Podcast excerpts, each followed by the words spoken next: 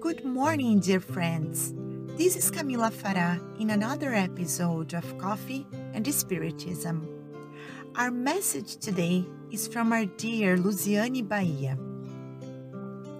What is our commitment to the truth? What is the truth?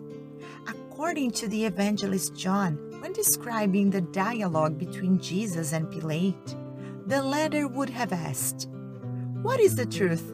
And the apostle records nothing of what the master's answer would have been. However, the spirit Joanna de Angelis in the book Dimensions of Truth, psychographed by Divaldo Franco, affirms that Jesus would have answered that the truth is the Father which is in heaven. This statement is also found in the book Jesus no Lar, Jesus at Home, from Neio Lúcio, from the blessed mediumship of Chico Xavier, in which Peter asks Jesus the same question, and the answer is the whole truth is the whole divine light. Therefore, we realize that our commitment to the truth in reality is to God, supreme intelligence, primary cause of all things, our Father, a God of peace, mercy, love, our Creator, but also a God that is within us, inherent, that leads us to the interior light. In the Gospel according to Spiritism, chapter 21, item 8, we find the message from the Spirit Louis entitled The False Prophets, which starts with the following reflection, and we quote Where it is said, Christ is here, do not go. On the contrary, be on guard because the false prophets there will be numerous. Know the tree by its fruit? Then, if the fruit is bitter, you already know that the tree is evil. However, if the fruits are sweet and healthy, you can say, Nothing that is pure can come from something bad. Unquote. Well, it is necessary to know the fruit, the product of the tree, which can be leafy, immense, showy, but only the quality of its fruit will tell us whether it is good or bad. The words define the truth. Only the fruit of the work, effort, and dedication is the identity of one's being. And the benefactor continues, quote, my brethren, this then is how you should judge. It is the works that you should examine.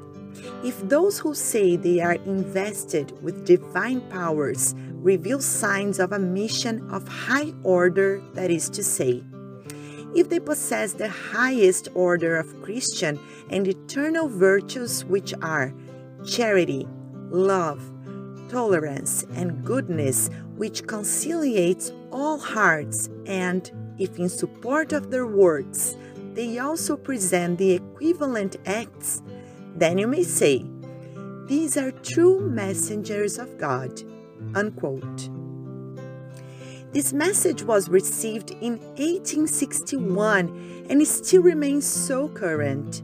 Humanity, in the present context, facing information, news that are not true, that promote fuss, which affect society emotionally, creating panic and fear. Due to very rapid access to events, there are damaging conducts that wish nothing but spreading discord, division, violence. Nevertheless, if these are the fruits that society is getting to the choices made, why isn't there a way to notice all this before getting involved? Why isn't the intention identified, avoiding the spread of what is false? Be mistrustful, the Spirit Louis tells us, of honeyed words. Be mistrustful of the scribes and Pharisees who pray in public places clothed in long tunics. Mistrust those who lay claim to a monopoly of the truth. Our personal challenge is set to build in ourselves through the study, the prayer, the living of the gospel of Christ, the basis of our actions, always observing from there the works of those who are willing to be the disseminators of the truth, representatives of God.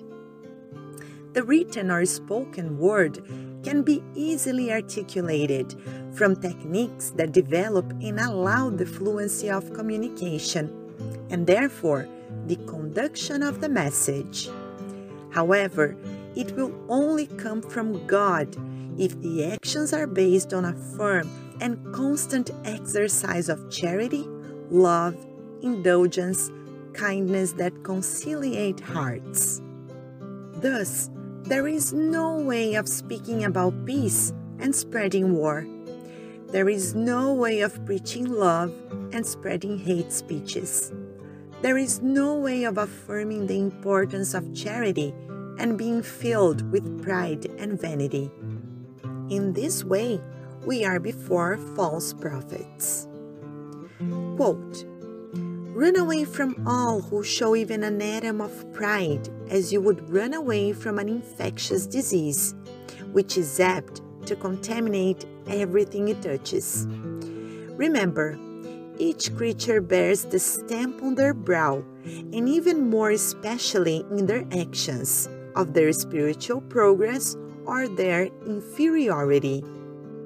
This is the warning of the messenger of our reflection of the day. So, prayer and vigilance as recommended by Christ, so that we may not be involved in false situations that, in the name of Jesus, in the name of God, spread what is evil. And above all and mainly, let us pray and watch so we may not become the ones who spread messages that are untrue. We have a serious commitment to the truth, the truth that is God and that is also within us, the truth promoted through self knowledge that allows us coherence between theory and practice, so we may be true to ourselves in face of what we think, speak, and act. Jesus is the way of the truth and life. Let us watch his steps and let us guide our walk on his path of love with footsteps of renunciation, humility, and persistence. These are the true fruits. Peace and love to you all, and until the next episode of Coffee and Spiritism.